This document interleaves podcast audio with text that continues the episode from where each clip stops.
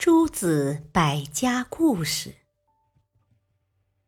最大的祸害。有一次，齐景公和晏子讨论治理国家的事情。他问晏子：“你认为治理一个国家最大的祸害是什么？”晏子沉思了一会儿，回答说：“我想应该是土地庙里的老鼠。”偌大一个国家，最大的祸害怎么会是小小的老鼠呢？齐景公很不解。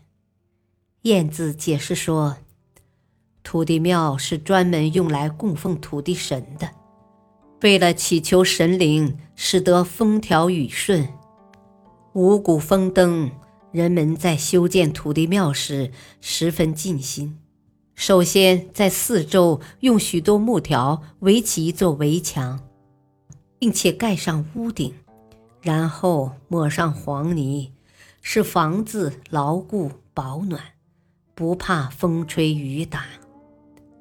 可是，让所有的人想不到的是，成群结队的老鼠居然搬进了土地庙，他们在里面打洞做窝，繁衍后代。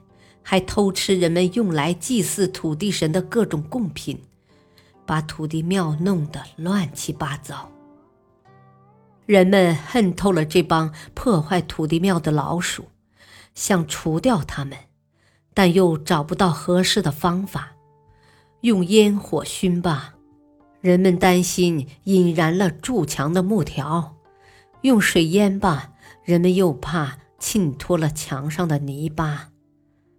因此，老鼠越来越多，越来越猖狂。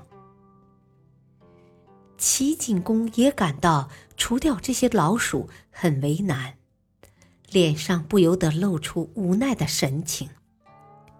这时，晏子话锋一转，说道：“其实，有的人就像这些可恶的老鼠，他们陷害忠良，欺压百姓。”干尽坏事，但是为了寻找庇护，他们又刻意逢迎国君，说尽好话。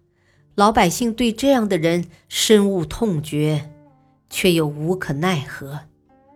所以，我认为要想治理好一个国家，首先国君要下定决心，亲自除掉这些老鼠。感谢收听，下期播讲《荒唐的许行》。敬请收听，再会。